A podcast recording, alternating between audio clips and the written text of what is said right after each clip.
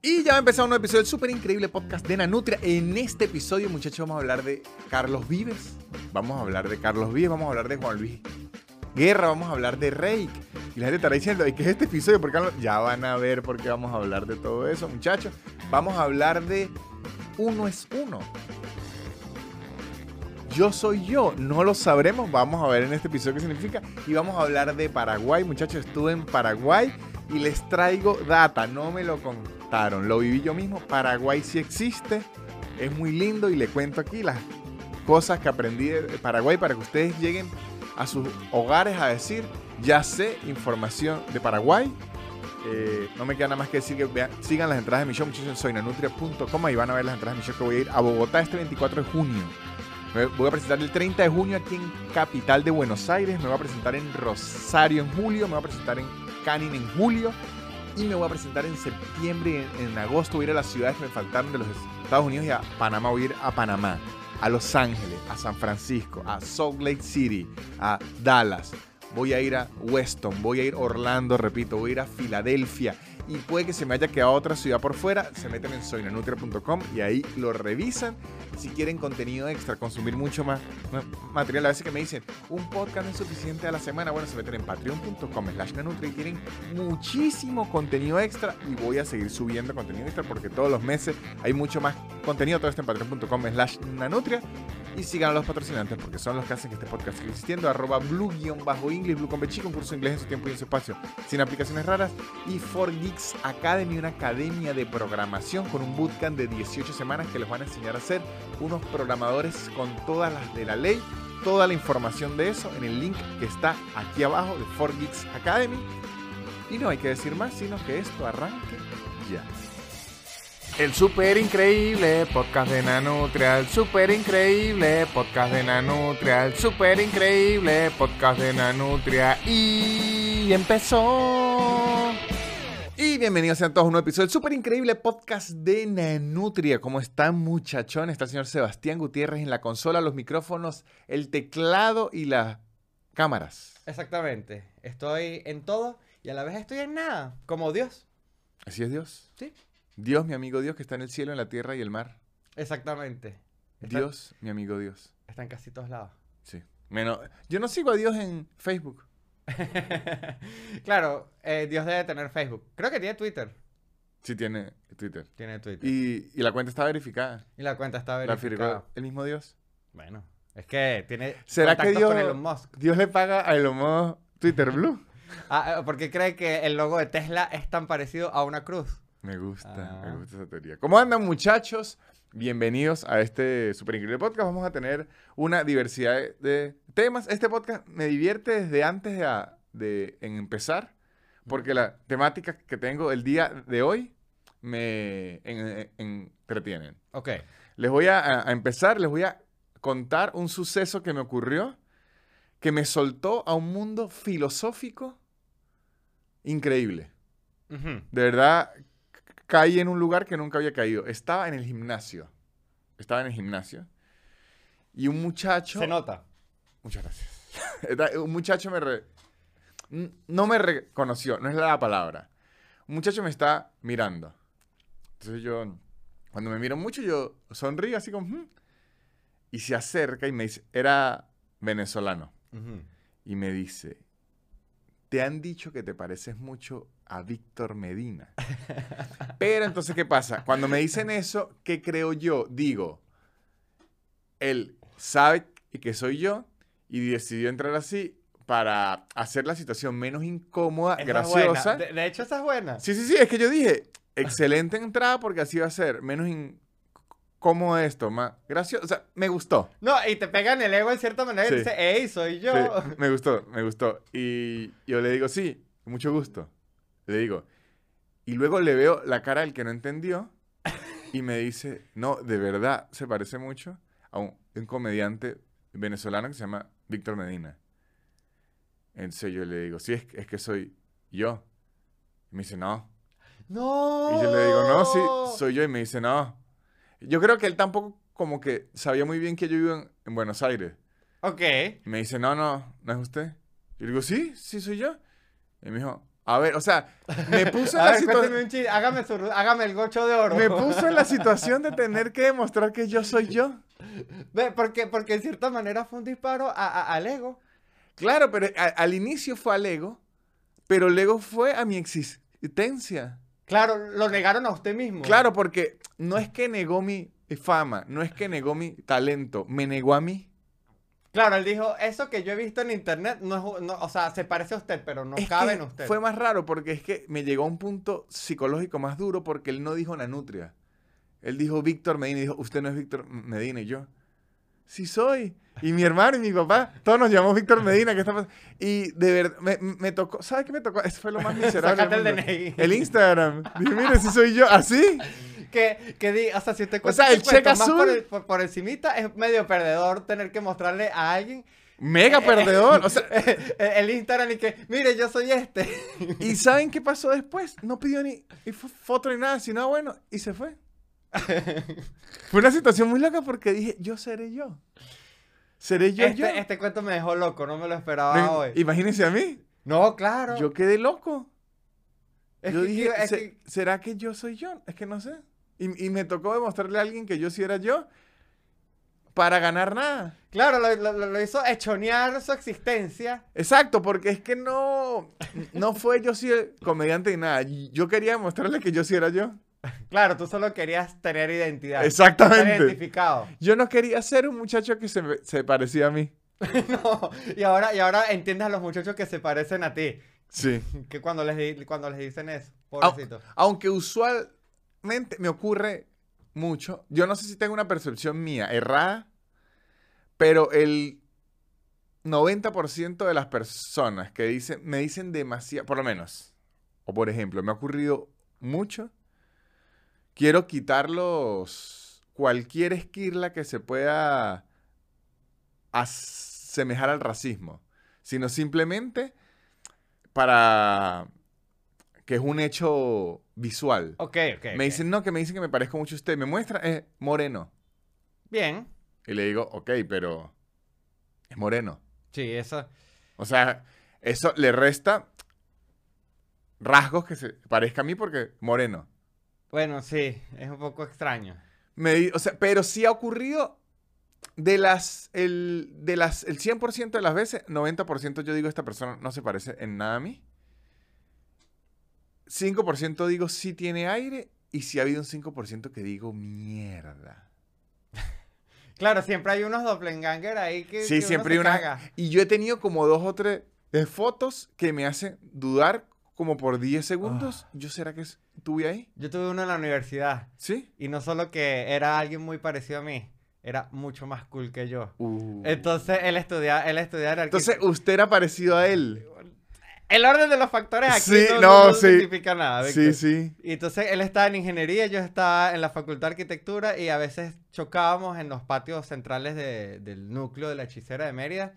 Y sí había como una ola energética que ocurría ahí que la gente decía, "¡Ah! es como tú, pero va en patineta. Claro, como usted, pero más cool. Claro. A mí me ocurrió mucho. A, a mí me, a veces me da lástima. O sea, como cuando dicen, esta persona se parece muchísimo a usted y uno la mira.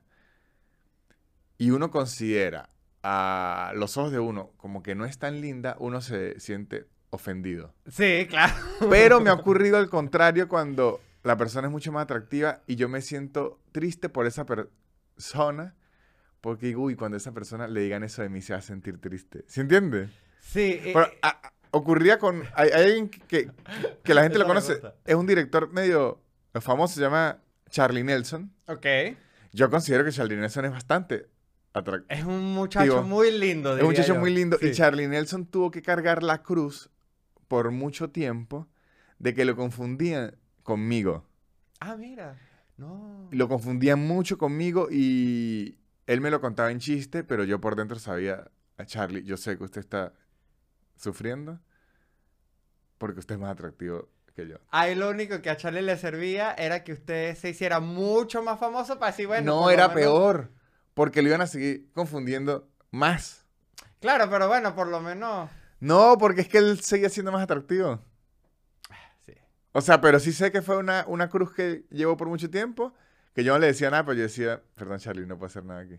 Ah, eh, eh, sí, e- eso de los parecidos de la gente, que ojo, aquí le iba a decir, también puede ser que el muchacho del gimnasio no viera como una posibilidad que usted pudiera estar en un gimnasio. Me Diría- ofende más. Diría, es imposible que Víctor Medina esté aquí. Ah, ¿sabes qué me dijo? ¿Sabes qué me dijo? Me dijo eso. Ah, no, sí, es que fue parte. Claro, es que ve, ahí, ahí- es donde, ahí es que él donde me dijo, dolor, yo sabía. él me dijo, ah, pero es primera vez que viene. Y yo le digo, no, yo, yo tengo mucho tiempo viniendo. Es más, lo que fue el muchacho fue un grosero. Ahora que lo y, y me dice, ah, pero nunca viene a, a- a esta hora. Y yo le digo, coño, no sé, o sea, yo vengo y digo, ah, es eso. No, y ahora usted está yendo todos los días a la misma hora y que esté. No, no, no. a volver a confundir. No, no, yo sigo yendo a mi hora que yo soy muy de las mañanas. Ok, muy Yo bien. soy muy de, de, de las mañanas, pero bueno, me hicieron Sí. dudar de, de mí mismo, así que Me gustó. No hagan dudar a la gente de sí misma. Ese es mi consejo. Si, si alguien le dice, ¿usted es usted? Y le dicen sí, hay que creerles. Porque si Sí, no, queda muy confundida. Que de hecho ese ha sido el problema de Elon Musk y Twitter y la verificación últimamente de gente, de gente peleando por decir que son ellos mismos. Claro, ser uno debería ser un derecho humano. Que uno pueda s- s- ser uno. El- Básicamente sí. hay una historia de estas que en internet le llaman espagueti... Creepypasta. Creepypasta. Y que espagueti... iba a decir espagueti asustado. Creepypasta. Que son de estas como cuentos de internet que uno sabe si es verdad o mentira. Este me gusta creerlo. Que Chaplin Ajá. fue a un concurso de dobles de Chaplin y quedó de, de tercer lugar. Pero es que yo me creo esa historia. Por eso, esa es creíble. Chaplin fue a un concurso de gente que imitaba a, a Chaplin y dijeron, usted no está en Chaplin. Claro. El personaje de Seinfeld, George Constanza. George Constanza es la imagen y semejanza de Larry David, que luego tiene la serie Curb Your Enthusiasm. Eh, ha sido la primera vez que me sale el nombre de esa serie sin que me dé un aneurisma. Curb Your Enthusiasm. Enthusiasm. Enthusiasm. El, el personaje de George es él, Larry David. Está escrito po- por él y todo. Y Larry David cuenta que el actor de George, que ahorita se, se me olvidó el nombre, pero es buenísimo. Este. En la tercera temporada, ya Larry David le explicaba: No, es que George no haría esto.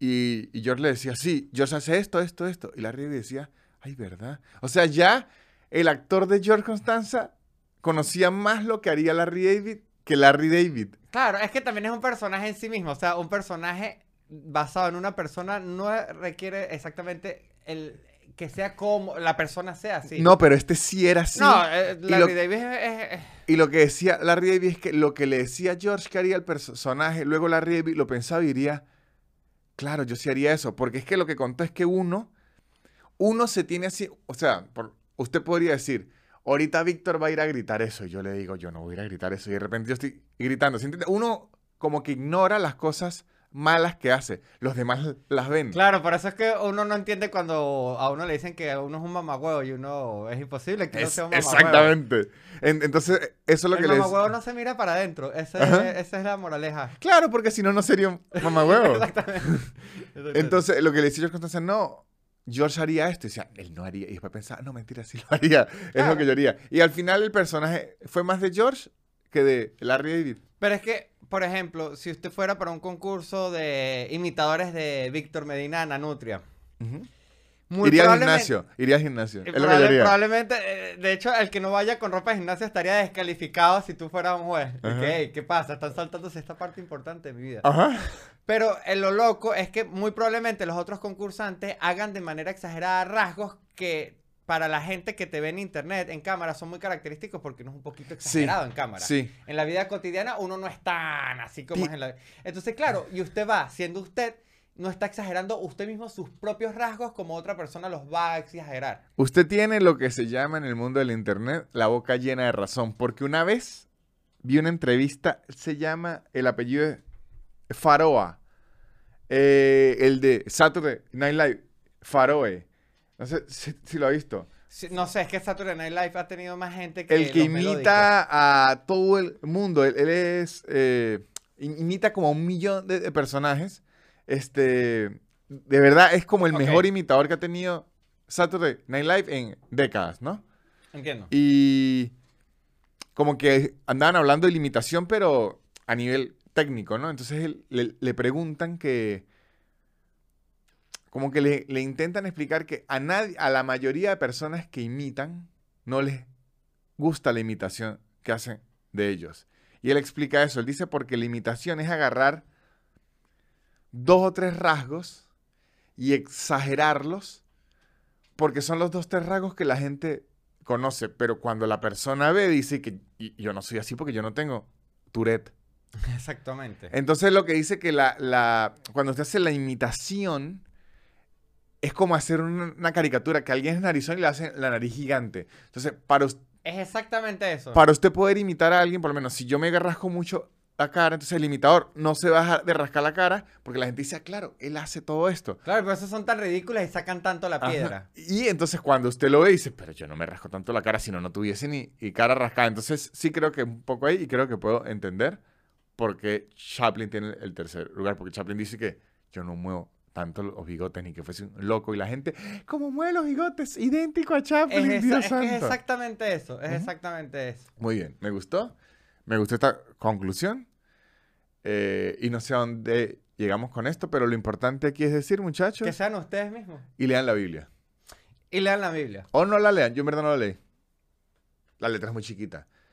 Los que hacen la Biblia deberían hacer la letra más grande. No, es que la Biblia, la- la- la- claro, la Biblia es como el mensaje largo, porque aparte es como cuatro columnas por página. sí, sí, la Biblia tiene letra muy chiquita. Sí. No pensaron en los miopes. No pensaron en los miopes, no pensaron en los gays, no pensaron en, no bien, pensaron, en, no pensaron las mujeres. Voy no a aceptar, en- voy a aceptar que los miopes no son la minoría más atacada en la Biblia. Está bien, lo voy a aceptar. Esta vez se los concedo. Vamos con el siguiente tema que tengo aquí. Excelente. Me pareció increíble esto. Me su fui a Montevideo. Gran función en Montevideo. Increíble show en Montevideo. Muchísimas gracias a la gente de Montevideo que me recibió. Bellísimo. Me subo en el avión. Fui en avión. Primera vez que fui en avión, siempre iba en buquebús, que es un ferry.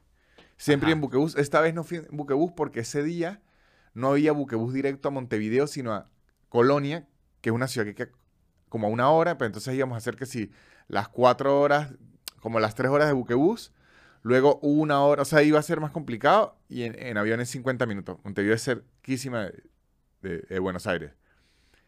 Voy en avión, cuando me subo a mi avión, me subo a mi avión tranquilamente, me siento, miro hacia adelante y a quién veo yo subirse a mi avión. Al señor Carlos Vives. Veo al señor Carlos Vives subirse a mi avión. Muchachos, yo no me vi, pero si yo me hubiese visto, mi cara quedó. Yo creo que no me iba a alegrar tanto. O sea, creo que solo me alegraría así de ver a Carlos Vives y a LeBron James. O sea, tú este es un, un- un momento microfan. Micro no, yo estaba pensando de qué forma hago para llegar a primera clase, porque él sí viaja en primera clase, yo no. ¿De qué forma hago yo para decirle al señor Carlos Vives, señor Carlos Vives, yo no soy un loco, pero sí soy un loco? Bueno, ahí, ahí, ahí acabamos de aprender hace 10 minutos uno. Usted se le acerca y le decía, ¿no le han dicho que usted es igualito a Carlos Vives? Exacto, buen plan. Me tocaba decirle. Claro. Y aquí me pensé varias cosas. Una, me entró una alegría de decir, coño, me está yendo muy bien que ya voy en el mismo vuelo de Carlos Vives. O me entró una tristeza de decir, ¿será que a Carlos Vives no le está yendo tan bien que está en mi propio vuelo? Es depende de cómo usted lo vea, Mm. medio lleno, medio vacío. Se puede analizar. Pero luego me dio esto, que lo quiero someter aquí a debate suyo y a debate de la audiencia en el, en el chat, porque esto, esto que voy a decir es muy cultural. Me da cuenta que es muy cultural según de la ciudad que usted es y del país que usted es, cambia demasiado.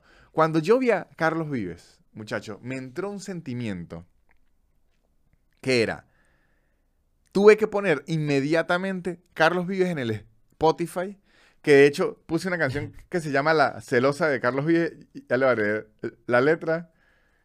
Es una canción viejísima de, de los 90, pero es una hermosura, ya se la celosa. Pero era porque me dieron unas ganas de enrumbarme, unas ganas de beber. Claro, es que te prendió. eh, eh, Con te solo- supo a cerveza. ve- verlo supo a cerveza. No, ni a cerveza, me supo a y aguardiente. Yo vi a, a- a- a te Carlos mareaste, Vives ya te mareaste. y me dio lo que los mexicanos llaman sed de la mala. Uh, Los mexicanos llaman sed de la claro, mala. Claro, claro, sí sé, sí Marico, sé. lo vi y me... Que en Venezuela dicen, se me activó la tripa La tripa cañera. Marico, lo- pero fue un sentimiento, fue bien pavloviano. Que yo dije, Claro, sonó. Ta, tararara, tararara, Marico, sonó. tararara. Mire, mire, le- les voy a, a, a- a recitar la letra de La celosa de Carlos Vives. Es una Ok. canción que es en chiste Ok. horrenda. Ajá. Entonces dice, cuando salga de mi casa y me demore por la calle, no te preocupes, Anita. Así se, se llama Ah, la, ya sé la cuál es, claro. Es que está. Porque tú muy bien lo sabes que me gusta la parranda y tengo buenas amistades. Y dice, y si acaso no regreso por la tarde, volveré al siguiente día en la mañanita. Y dice, si me encuentro alguna amiga que me brinde su cariño, yo le digo que la quiero. No, claro. Pero no es con toda el alma. Solamente yo le presto el corazón por un ratico. Bueno, el corazón, que- así le ah. dicen ahora. Ay, mire. Y a mi casa vuelvo siempre. Ah, no. Todo eso son amores pasajeros. Claro, claro. Y a mi casa yo regreso completico. Mire. Y, y este es el coro. Negra, no me celes tanto. Déjame gozar la vida. Tú conmigo vives resentida, pero yo me alegro, pero yo te alegro con mi canto. Y después, No, Carlos, es que claro. bueno, Es que estaba joven, estaba joven. estaba joven y él llegaba y le decía, pero conchale otra vez. Y que claro, se cogió otra, pero bueno. Pero digamos que no, estaba siendo muy sincero, o sea, le estaba diciendo, mira, él, eh, en verdad estaba proponiendo una relación abierta. No, O sea, para él. por eso. es que Ustedes saben que así son las relaciones abiertas. Sí, es que yo creo que ese es el punto. Hay un, hay un sistema, menos que lo mencionó, y ni siquiera en las relaciones y, y- y en fidelidad, sino en el, en el mar de relaciones humanas de la gente. Yo Ya. he conocido mucha gente así, que cree que porque es sincera, no es una maldita. Bueno, es como lo del mamagüevo, que, que, exacto, como que ser así. Exacto, sí, tú lo acabas de decir. No, hay, yo, Usted yo- puede ser, o sea, si usted es abiertamente mala persona, no deja de ser mala persona Sí. por decir que es mala persona. hay gente, Claro, pero hay gente que cree que por decir que es mala persona, es como que yo le pego a la gente. Si no les gusta así, así soy. lo Exacto. exacto. Es una maldita. Hay gente que, que dice, hay gente que se jacta. Yo le caigo mal a la gente porque digo la verdad.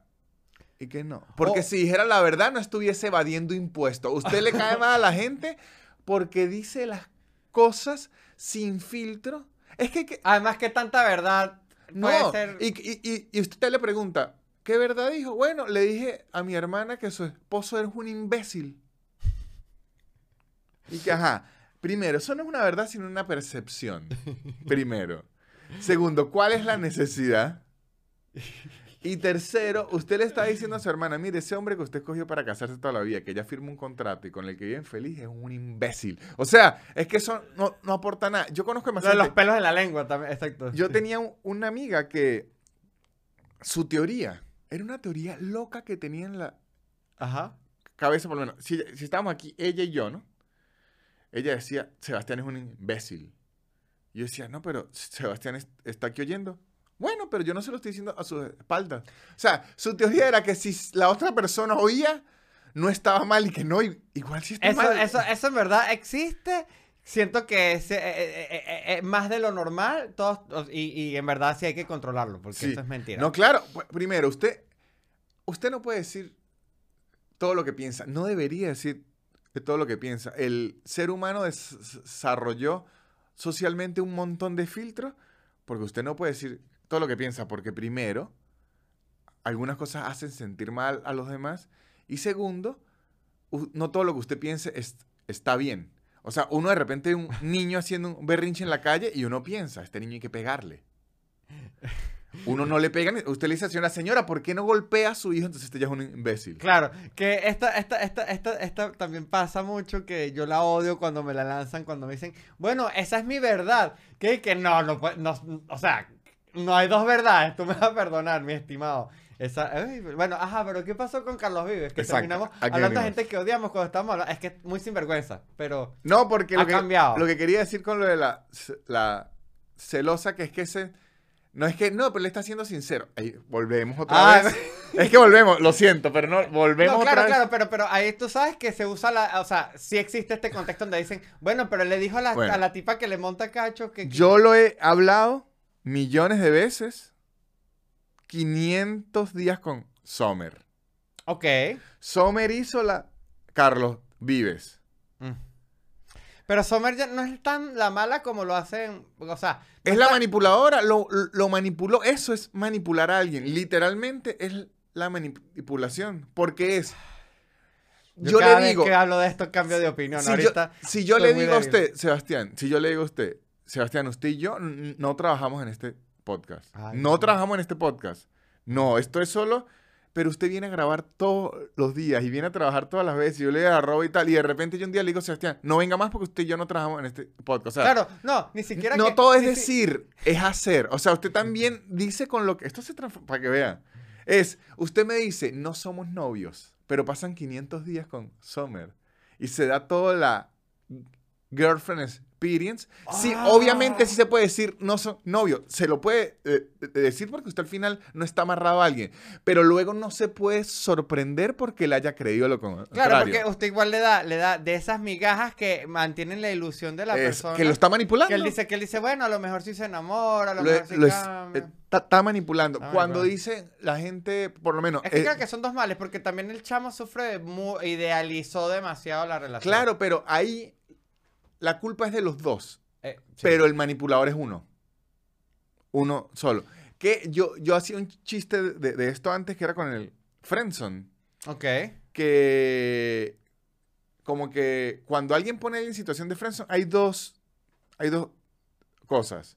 Una es decirle a alguien, mire, sabe que yo no estoy interesado y ya, pero, ¿sabe cuando alguien pone en friendzone a alguien y esa persona decide alejarse y decir que es ridículo, no quiere ser mi amigo? Entonces, claro, porque yo con intenciones de relación, pero usted me quiere ser amigo y ya es distinto porque yo estoy confundido. Entonces hay una gente que quiere o sea, es manipular. de hecho. Yo quiero que usted me siga tratando igual, pero que no me coja. Ah, Y el otro y que, bueno, pero es que ese negocio no me gusta, yo me voy para otro lado, ¿sí? ¿entiendes? No, yo conozco WhatsApps llenos de chats así. Digo, vivo. Sebastián, yo no No, solo es que entiendo. Pero sí, pero sí he sufrido, sí he sufrido. No. Porque aparte, este, también ocurre que a ella le dice WhatsApp, eh, le dice WhatsApp, le dice Friendzone, yo le Qué digo bueno la que a Sebastián se le Uh, acaba de mezclar no, unos cables. No, lo- yo ahorita estoy en el momento más tranquilo de mi vida, que es donde bajé todas las Santa Marías. Pero ese no es el punto, Héctor, no venimos a Ujú. hablar. Pero sí, o sea, a veces alguien está en Friendzone y hay gente que aguanta Friendzone haciéndose pasar por amigo. O, eh, porque justamente está tratando de romper esa barrera. Y eso realmente es la sensación de amigo que tiene la otra persona. El punto es que, coño, Carlos vive. A mí una vez, a mí una vez me dijeron, yo estaba saliendo con una muchacha, o yo creí que estaba saliendo con una muchacha, porque eso es así. Yo creí que estaba saliendo con, con una muchacha, y un día yo le invito a un show, Ok. y veo que no termina de decirme sí o no. Sí o no, sí o no, sí o no, sí o no. Y en un punto, o sea, de verdad le pregunto, pero la cuestión técnica, mire, si va a venir o no, porque si no, saco esas entradas a la venta porque el show estaba agotado. Y me dice, es que no sé si ir porque mi hermana no me quiere acompañar, ¿no? Entonces yo le digo, bueno, no importa, venga sola. Y me dice, no, entonces mire lo que me suelta. Después de que yo creí A ver, que porque estábamos... eh, eh, eh, esto pasa mucho en esos momentos cuando, cuando está la per- otra persona queriendo hacer planes, invitar a otra persona más y uno está tratando Ajá. de que no invite a otra persona Pero más. mira lo que me dice. Me dice, de repente de la nada, llevamos, que yo creí que estábamos saliendo. Claro, claro. yo no, creí que estábamos saliendo como un mes, ¿no? Ok. que estábamos saliendo como un mes. Y me dice, mm, este, como que, no, es que es un problema porque ahorita me estoy viendo con un chico y al no le está gustando que yo salga muy sola contigo porque me dice, porque él piensa que tú quieres algo conmigo. Y yo le respondo de una, pues él piensa bien. Entonces le dijo, ¿qué? Entonces yo le dije que aquí él y yo estamos pensando lo mismo. Así, así, ¿eh? O sea, aquí, de los tres, la única persona que no está pensando eso es usted. Y entonces como que se hizo la loca Ajá. y después me invitaba a planes cuando ellos ya salían juntos para yo juntarme ahí. Le decía, ¿pero qué es esta mierda? El mundo- sí, eh, que- que- quería tenerlo todo. Exacto, Es que al quería tenerlo todo. pasa. Yo creo que en el fondo todo el mundo quiere tener Claro, todo y hace por lo pero menos yo lo también- máximo que pueda intentar. Es que el proble- ella podía tenerlo todo, pero tenía que darme a mí todo también. Claro. O sea, yo Pero no es- tenía problema, yo no tenía problema con que ella le diera todo a otro. No tenía problema. Pero yo también que, quería hacer todo. O sea, ella quería, ella sí quería todo, pero yo tenía que tener más nada, la mitad, no. Sí, bueno. Eh, si todos vamos a tener todo, vamos a tener todo todos. Bueno, Y eh, eso es lo que en la ella- celosa- Ella, era Carlos Vive y usted era la Exacto, negrita. exactamente. Y eso es lo que en la celosa Carlos Vives no le ofrece todo a todos. Se está ofreciendo todo el mismo. Ese es el, Ah, ese no, es el eso sí. Ajá, pero ahora el punto que yo con Carlos ajá, Vives ahora ajá, sí. ajá. El punto que yo con Carlos Vives sí. Es que creo que es momento de ir a publicidad. Excelente. Y muchachos, mientras estamos discutiendo quién quiere todo y quién quiere nada, realmente si usted lo quiere tener todo, tiene que saber hablar inglés porque para quererlo todo hay que... If you want it all, you need to have it all. Entonces necesitan inglés, muchachos, y por eso es que en arroba blue-english, blue con B chica, ustedes van a aprender inglés en su tiempo, en su espacio, sin aplicaciones raras y además le ofrecen la oportunidad de presentar un examen en la Universidad Tecnológica de Argentina para que usted pueda tener un certificado de persona que habla inglés por una universidad nacional. Eh, muchachos, pueden hacer cualquier nivel, cualquier cantidad de horas eh, a su ritmo, todo con arroba blue bajo English, blue con B chica, muchachos, lo pueden buscar todo ahí. Y si ustedes quieren tenerlo todo, pero en cuestión de dinero, poder hacer lo que sea, todo este mundo de la inteligencia artificial, todo este mundo de la programación, ser los obreros que viven bajo el aire acondicionado, que son los programadores que se llaman, ahora muchachos tienen que ir a 4Geeks Academy, una academia de programación en donde le enseñan lo que usted necesita saber de los lenguajes que están más actualizados, porque eso es lo importante en la programación. Yo perdí mucho tiempo en vida aprendiendo un lenguaje que después no se puso de moda y para abajo, porque usted tiene que estar muy actualizado y aquí le dan un bootcamp de 18 semanas en donde usted queda hecho una máquina de la programación. Ya se los he dicho, muchachos. Ustedes los agarran, lo transforman en una máquina de la programación, te agarran, ven la Matrix. De hecho, cuando usted hagan el bootcamp de 18 semanas, van a ver lo, lo mentira que son las películas de los hackers que usted ve el tipo y que voy a programar. Van a ver que no es mentira, es como voy a googlear cómo es que se hace esto, agarra el libro, qué fue lo que viene, bootcamp y después cobro mis dólares. Van a ver cómo funciona, ¿verdad? Una máquina de la programación, muchachos, en 4Geeks Academy. ¿Y dónde está ese bootcamp? ¿Cuánto cuesta? ¿Cuándo arranca? ¿Qué se necesita? ¿Cuáles son los requisitos? ¿En qué país puedo pagar? ¿En, qué moneda me sirve? Toda esa información en el link que está aquí abajo en la descripción. Se van a meter ahí y ahí preguntan todo que en 4Geeks Academy le van a dar las respuestas. Ajá, ahora sí lo que quería decir que me ocurrió con Carlos Vives después de que nos metimos en todo eso, pero creo que era importante hablar. Cuando las cosas se le ocurren a uno así de, de la nada, ahí es que sale el arte del, del, humor y la comedia y las opiniones sustentadas en la nada. Claro. Este, es que, ¿qué pasó? ¿Sabe? Existen unos artistas que uno asocia bien pavloviano a ciertas cosas, o a la tristeza o a la alegría. Y en este caso de Carlos Vives, a mí fue a la felicidad y a la rumba.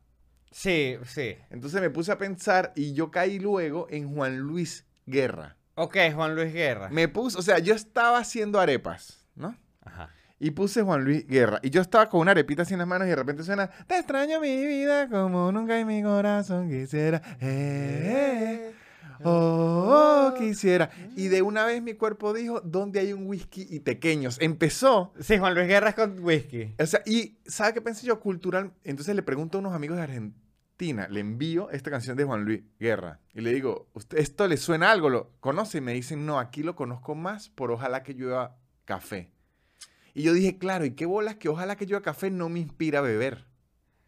Ojalá que llueva café, de hecho, es la parte donde uno va más al baño, va, habla un poco más. Se puede bailar un, un poquitico, pero es, es- es muy tranqui. Es que esa es la que suena como en, en la piscina de un club. Exactamente. En- pero entonces lo que pensé yo es, ¿qué artista a usted le activa la tripa rumba? ¿Y qué artista a la gente? Porque imagino que a la gente de Argentina se la activará alguien.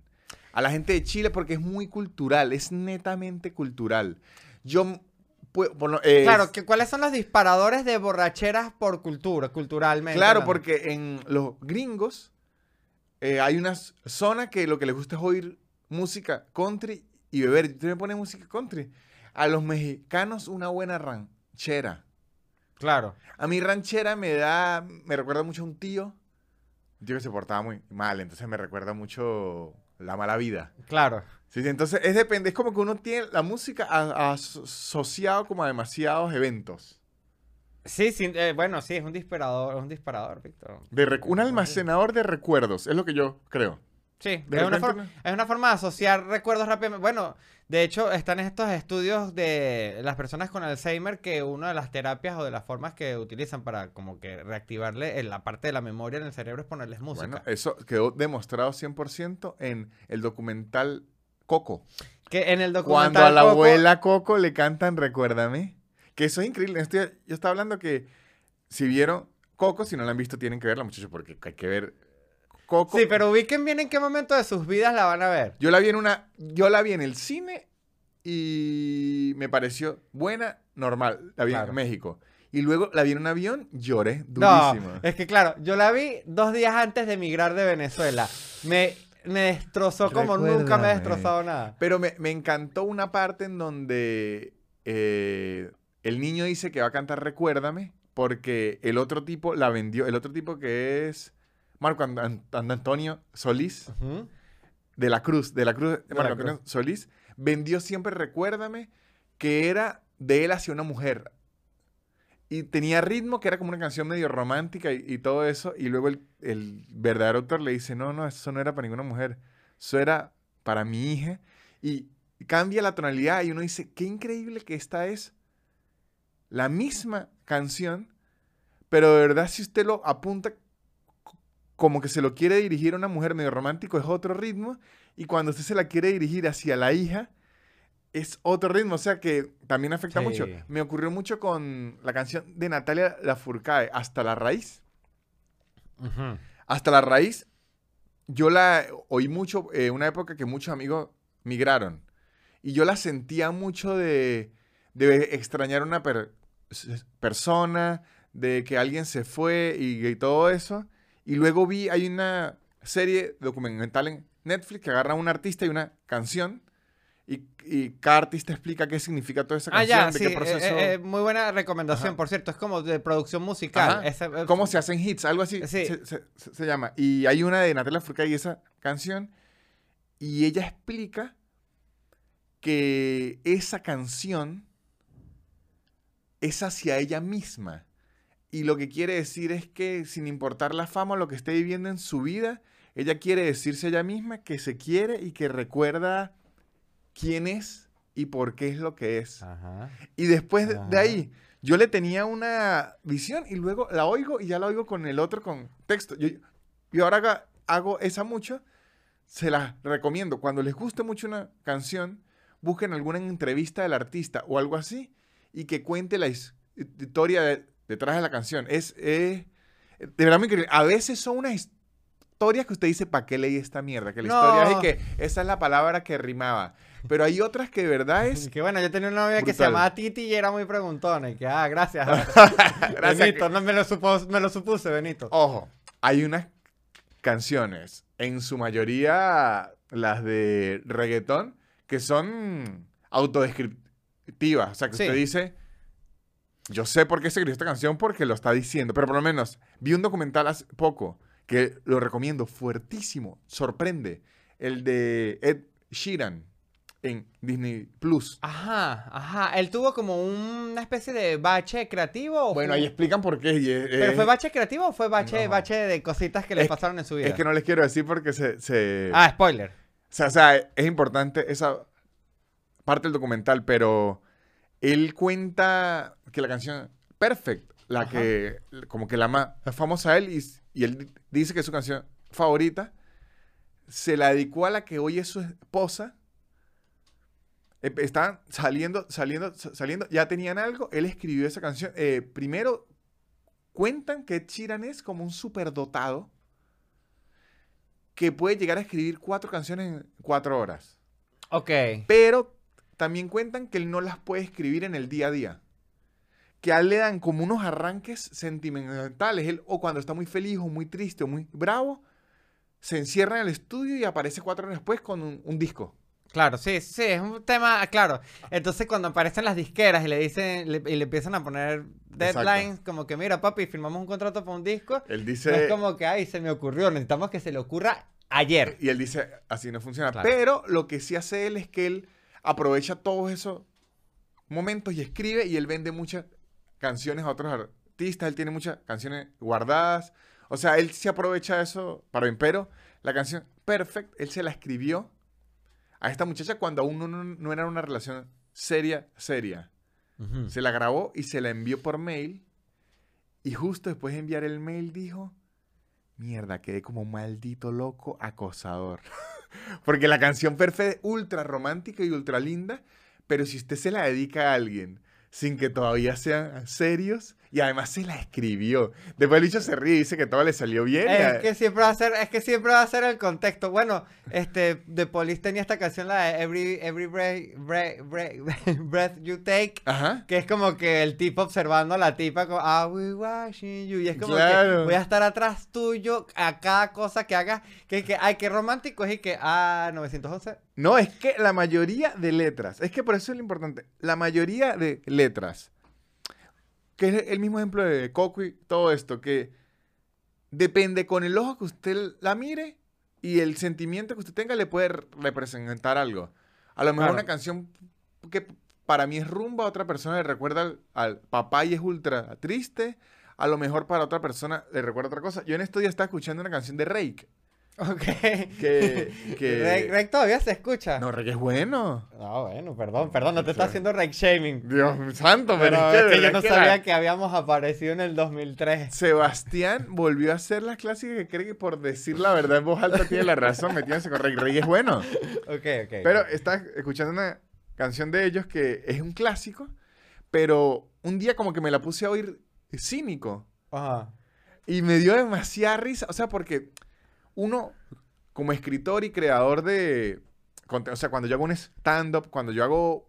Cuando yo hago un show, por lo menos el Gocho de Oro, yo no digo nada que no quiero decir. Sin duda. Yo digo cosas que se me salen o espontaneidades cuando estoy improvisando más en el showcito, que estoy construyendo material. Pero ya cuando usted tiene un show sólido, sólido, usted no dice nada que no quiera decir porque todo está dicho con una ment- mentalidad y, y todo tiene un orden y todo tiene como un- Intención. una razón. Entonces, cuando alguien hace una canción, esa canción ya se ha repasado muchísimo, ya se ha ensayado. O sea, esa canción tiene una intención toda. Y hay una canción de Rey que se llama Yo Quisiera, es muy es famosa. Yo que no, yo- No, este. Soy tu mejor amigo, tu pañuelo de lágrimas. Ah, ya sé cuál es. ¿eh? Ajá, ya sé cuál Bueno, entonces mire, soy tu mejor amigo, tu pañuelo de lágrimas, de amores perdidos. Entonces dice, mire, te recargas mi obra. Es como que él está contando que ella, ella sufre mucho con él, llora mucho con él, ¿no? Ajá. Entonces, él dice, de- después una parte dice con que sufre mucho, que le pide mil consejos para protegerte, que él sabe que te cuido, ¿no? Pero luego dice, lo que no sabes es que yo quisiera ser porque por el que te desvelas y te desespera. Yo quisiera ser tu llanto, ese que viene con tus sentimientos. Yo quisiera ser porque tú desesperas, ilusionada. Yo quisiera que vivieras de mí siempre enamorada. Entonces, Claro. es lo que le está intentando que- decir- Claro, ya sé es. es lo que le está intentando decir es, yo ya no quiero ser esta persona, pero mire la forma enferma Es que en verdad le está diciendo es como que yo quiero que tú estés, o sea, si vas a estar despechada, que sea por mí. Es, Es si, como la mejor forma. si va a llorar, déjeme cogerla. Es lo que le, o sea, lo que le, Porque mire lo que le está diciendo. Lo, lo Claro. raro es, él no le está diciendo. Si usted estuviese conmigo, dejaría de llorar, dejaría de sufrir, No, dejaría no, de no, desesperar. él- Le él está no está diciendo. ningún cambio, él no, No, le está él- ofreciendo ninguna mejora a la vida de la Él pobre está muchacha. diciendo, mire, si Claro. yo me la voy a aguantar llorando, por lo menos que sea por mí. Claro. O sea, pero él no le está ofreciendo, él no le está diciendo, mire, yo voy a ser diferente a él. No. está diciendo, si usted me pregunta a mí, yo quisiera hacerle lo mismo, pero al menos escogérmela yo. él dice, el negocio este no me está haciendo. Pero de verdad, yo vi la canción, varias, mire, dice una parte, yo quisiera ser tu llanto. Claro. O sea, le está diciendo, yo igual la voy a joder, pero soy yo. Claro, bueno, es que. pues, es que como dicen por ahí, para que. Claro. Si lo va a romper otro, que lo rompa uno, ¿no? Claro, pero coño, por lo menos ofrézcale un mejor trato. Es que hay muy Va a llorar menos. Es que en verdad hay muy pocos tratos en la música romántica. Bueno, eh, eh, el autor venezolano este muy famoso, Gualberto Ibarreto, que tiene la canción de Ladrón de tu amor, que también es básicamente. Soy un ladrón Soy- de tu eh, amor. Exacto. Que, Ah, que- bueno. que- que se quiere meter en la casa de la muchacha y robarle el amor y, deja- y también, si vas a llorar, que llore por mí.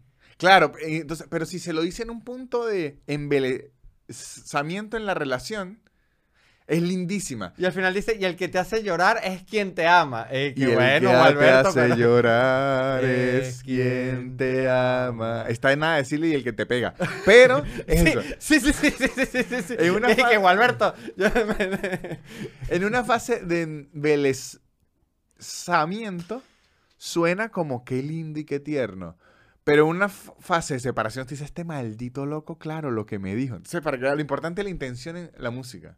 No, y que nadie ve los red flags ni siquiera musicalmente No, no se cuando está enamorado. No se o sea, porque incluso la persona te lo está diciendo, entonces si te vas a hacer infiel, Ajá. vas a ser un coño de madre, te vas a ilusionar, Ajá. mosca ahí, y uno como que no. eh, Qué eh, romántico. Pero es que la guitarra hace que todo suene más lindo. Claro. Ahora, otro tema aquí importante que ahí nos desglosamos. Y ahí aquí es donde viene, Sebastián, el grueso del episodio, el título del episodio y todo, arranca de aquí. Ok. Fui a Paraguay. Fui a Asunción. Fui a Asunción, muchachos. Primero demostré esa regla de internet que se inventaron que Paraguay no existe. La vi con mis propios ojos. Ok. Logré ver a Paraguay con mis propios ojos. Entonces, ¿qué traigo aquí? Sí, sí tenía dudas de Paraguay. Yo Bien. tenía todas las dudas. De hecho, les dije en el micrófono cuando estaba en el teatro, muchachos, les hace falta como nación aumentar el marketing porque a mí me fascina los datos innecesarios y yo, más que Chilabert, no sé nada de de Paraguay. Dije, Paraguay no está informándole al mundo que es Paraguay, pero yo creo que es a propósito. Ok. Yo creo que es a propósito. Yo creo que Paraguay sí- es sigilo. Es que no lo jodan. Que, ¿Por qué? Ah, voy a son dar como Wakanda. Es como Wakanda, exactamente. Es Wakanda. ¿Por qué? Se los voy a decir. Primero, Paraguay no tiene acceso al mar. Ok. Pero todos los chistes a Bolivia. Y Paraguay calladito. ok. Usted nunca ve ningún chiste de los que le hacen a Bolivia hacia Paraguay. Y tiene las mismas condiciones. Ok. No tiene acceso al mar. No tiene acceso al mar. Y de hecho, está más alejado del mar que Bolivia. Ok, entiendo. Bolivia tuvo una posibilidad de acceso al mar por Chile y Perú, que se lo pelearon ahí y tal. Paraguay ni eso porque está muy alejado del mar. Pero chiste de Paraguay no tiene mar, no hay. No hay. Otra pregunta. Entiendo. Yo no tenía idea cómo era el clima de, de Paraguay. Mm, Es un eh, misterio. Ok, ¿cómo, cómo estuvo digo. ahorita? Ahorita estuvo normal, pero les digo, el clima de Paraguay es calientísimo. En general, todo el año. O sea, yo ahora que fui en otoño, estaba 25. En otoño. Ok, Me dicen que en verano es 40. ok. 40 es, la norma. Y en invierno debe ser como entonces 20. Debe ser como 13, Debe ser como más 15. lluvia, capaz. A lo mejor, no sé. Es que sí, no estoy en invierno. Tenemos muy poca otro misterio, eh, ok. Otro dato Ajá. de Paraguay. Voy dando datos de Paraguay, muchachos. Muy caliente. Eso es importante. Muchos ríos, pero muchos. Y arroyos. Ok. Debe ser de los países, sin contar los que tienen la selva del Amazonas y todo, que tengan más eh, corrientes fluviales de agua dulce. Me gustó. Debe ser porque tienen muchísimos. Ok. Ese es otro dato. Un dato importantísimo. Vamos a ver, sigo el nombre bien. Este, sí. Eh, ellos en Paraguay, primero, la cultura guaraní es muy fuerte. La cultura gu- guaraní es igual de fuerte que los aztecas en México o que los incas en- en Perú. Ok. O sea, ellos Sí. más que latinoamericanos son guaraníes. Obviamente son latinoamericanos al mismo tiempo. Pero digo, es como si nosotros los venezolanos nos identificáramos más con los guajiros o los yanomamis.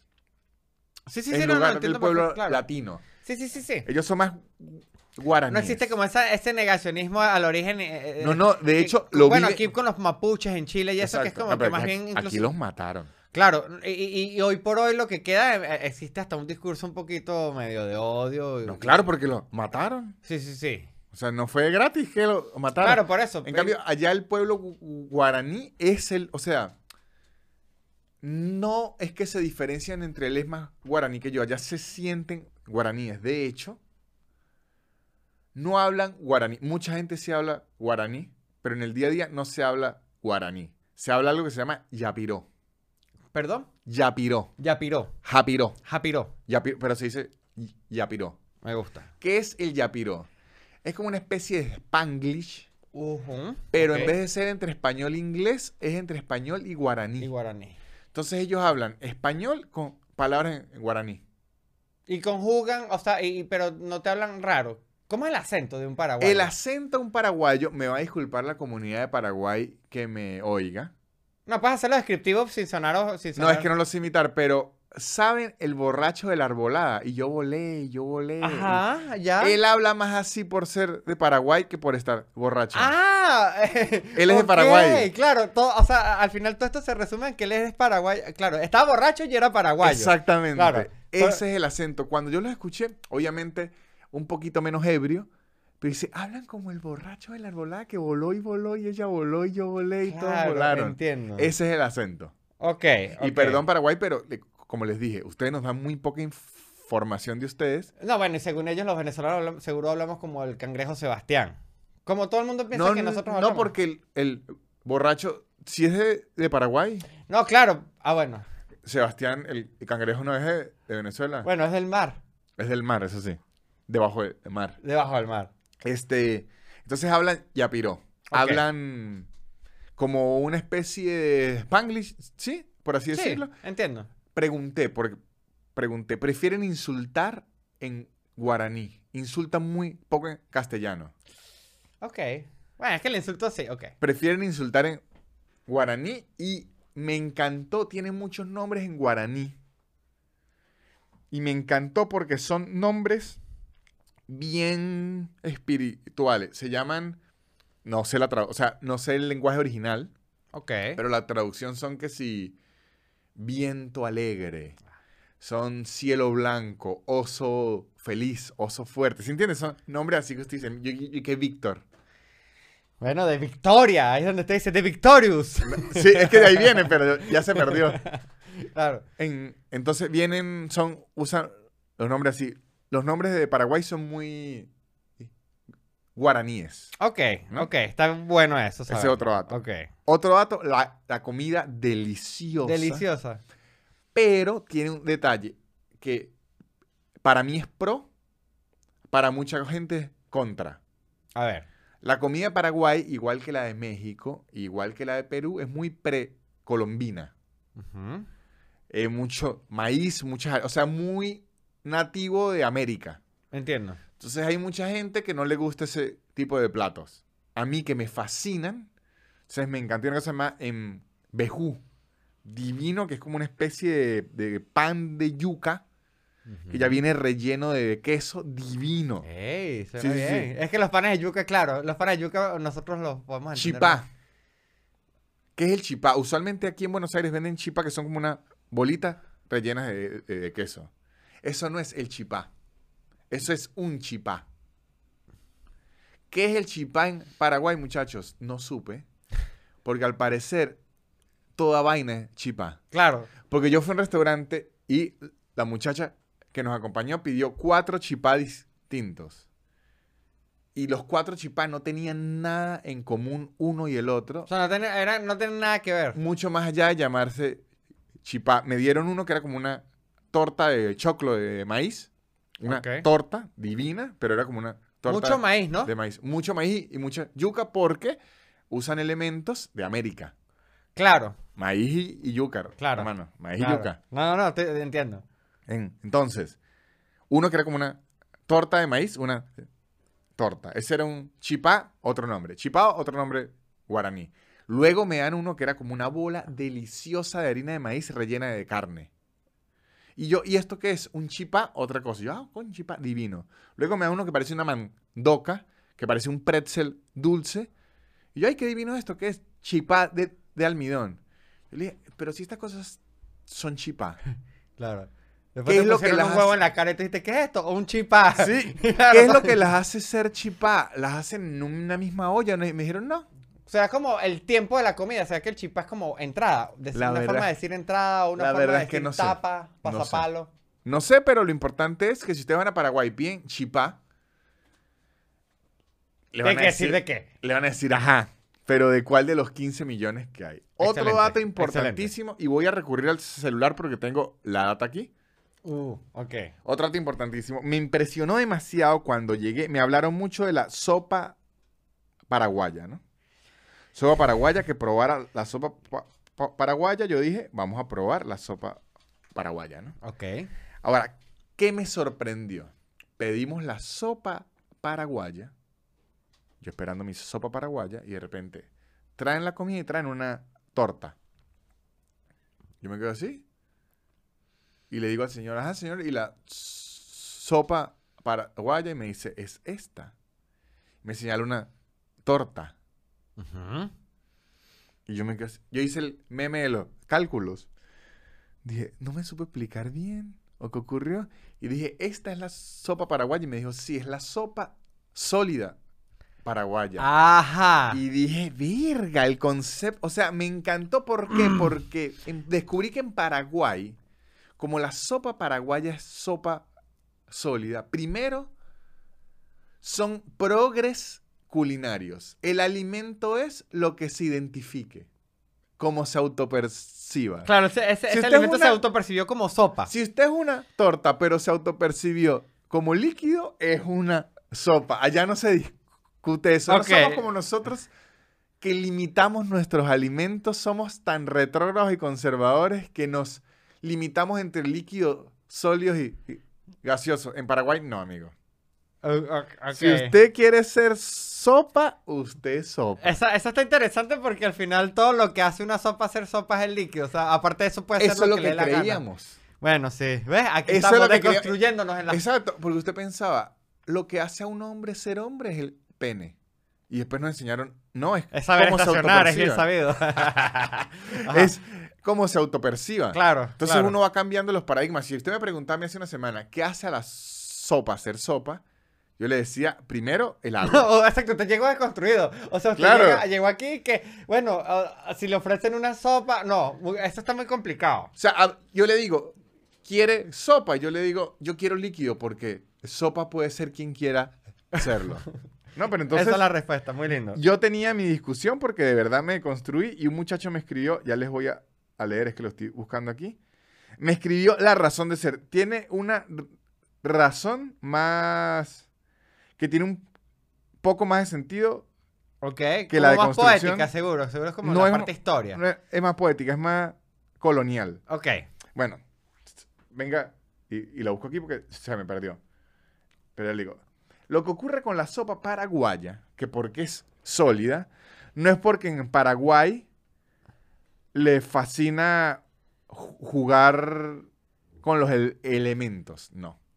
¿Qué ocurrió? Su nombre real Ajá. en guaraní es soopa. Soopa. Ok. So, so, opa. Sí, sí, sí. Es como S, W, W, O. S-O, apóstrofe, O, opa, aparte. Ok, ok, es una palabra complicada. Opa, se llama así originalmente. Entonces, cuando lo oyeron, ¿no? La primera vez, los colonizadores oían sopa. Como que andaban diciendo sopa, sopa. Entonces dijeron, ah, esto es una sopa paraguaya. Pero no, lo que tuvieron fue errores en la traducción. Sopa significa otra cosa. De hecho, vamos a averiguar qué significa. Creo que es... ¿Qué significa? Creo que es eh, como plato de carne o con carne. Creo que significa así.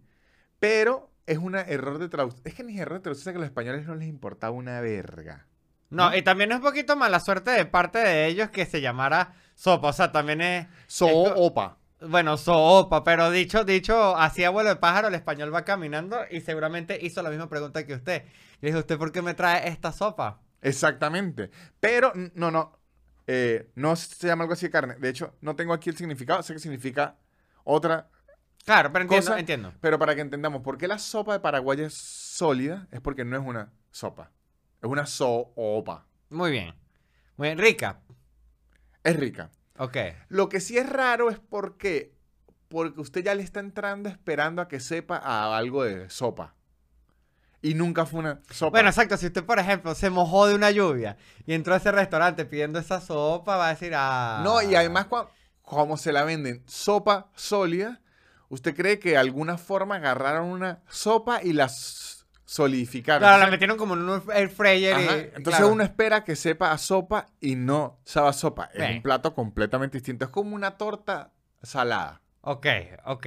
Una torta salada sabe como a queso, con maíz, es rica, pero si usted, es como, ¿sabe cuando usted va a tomar agua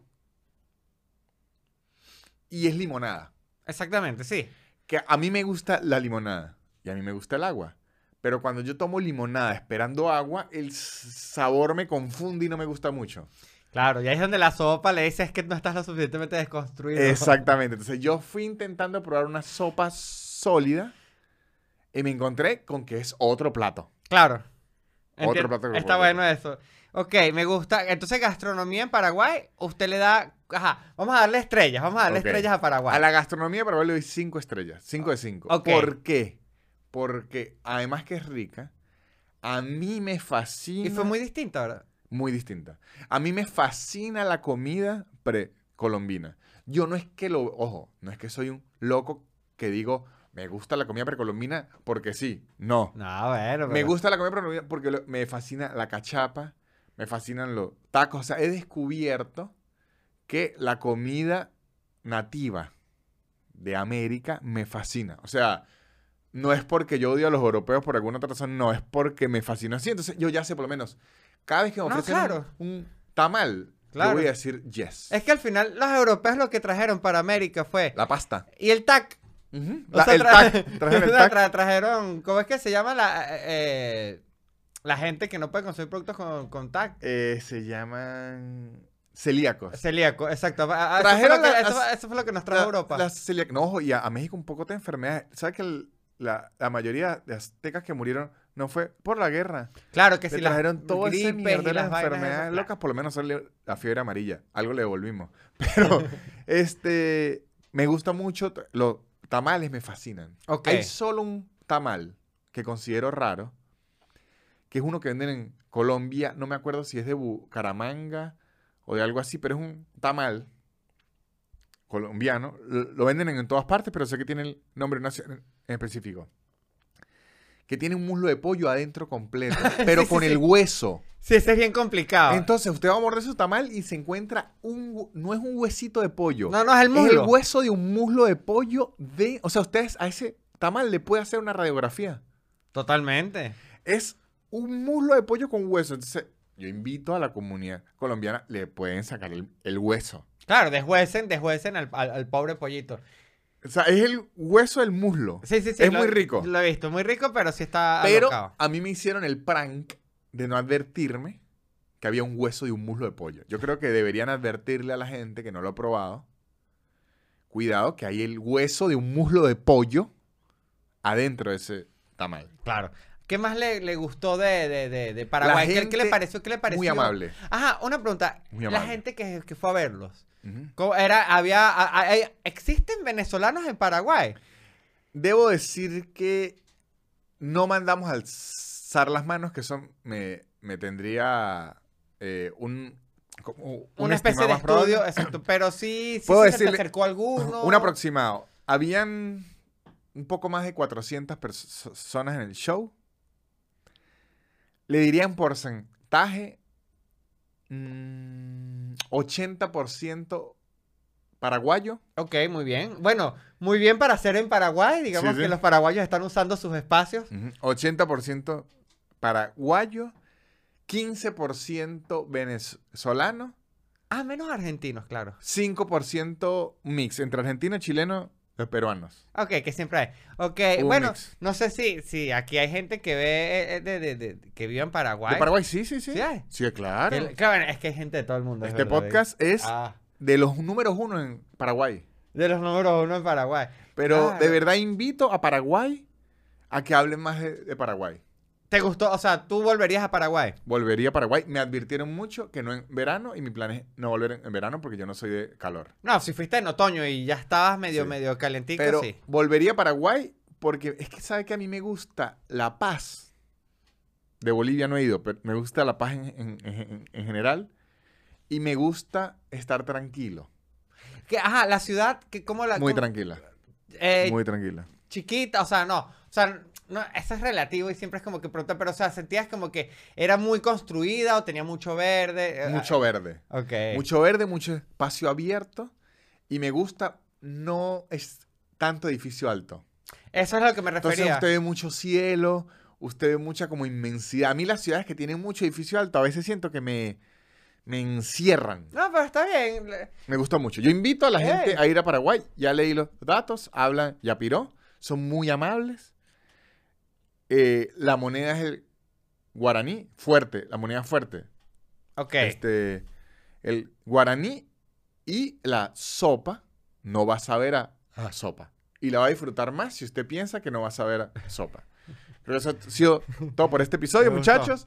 Muchas gracias a ustedes que nos escucharon. Muchas gracias a la gente de Paraguay por ir a ver. Muchas gracias a la gente de Montevideo. Muchas gracias a la gente del mundo. Si quieren las entradas para mi show, se pueden meter en soynanutria.com. Voy a ir a Bogotá este 24 de junio. Voy a ir aquí en Ciudad Capital. Tengo show el 30 de junio. Voy a ir a Rosario en julio. Voy a ir a Canning en junio. Y voy a ir a las ciudades que no he ido en Estados Unidos en agosto y en septiembre, muchachos. Voy a ir a Los Ángeles, a Salt Lake City, a Filadelfia, voy a ir a Dallas, voy a ir a San Francisco. Voy a ir a un montón de ciudades en Estados Unidos a las que no he ido. La entrada la consiguen en soynanutri.com. Si quieren consumir mucho contenido extra, ver un show que hago en vivo por Zoom una vez al mes, ver labias de parrillas adelantadas, ver este podcast un día antes que salga, los lunes de preguntas y respuestas, todo un poco de contenido extra, se meten en patreon.com slash nanutria. Pueden seguir a Sebastián en arroba Sebas Gutiérrez. Ahí pueden ver todos los shows que él hace, pueden ver los Sí. nudes que sube. Ajá. Mucho. Si le sale el circulito verde, ahí, ahí no. Quedaron premiados. Ajá, ajá. Y muchachos, sigan a los patrocinantes que son los que hacen que este podcast siga existiendo. Arroba blue-english, blue con bechica, un curso de inglés en su tiempo y en su espacio sin aplicaciones raras. Y For Geeks Academy, una academia de programación para que ustedes sean unas máquinas de la programación. Y toda la información que pueden tener de su bootcamp de 18 semanas en el link que está aquí abajo. No digo más, sino. Chao. Swill the bill, y'all. La élite. Barrera. Yeah. Yeah. Su, su, su, su, super increíble. Pop, pop, pop, podcast de Nanutria. Su, su, su, su, super increíble. Pop, pop, pop, pop, podcast de Nanutria. Es casi una hora llena de locura y un acento gocho que es una dulzura. El perro siempre jodiendo la grabación y él soltando pura desinformación. Su, su, su, su, super increíble. Pop, pop, pop, pop, podcast de Nanutria. Su, su, su, su, super increíble. Pop, pop, pop, podcast de Nanutria.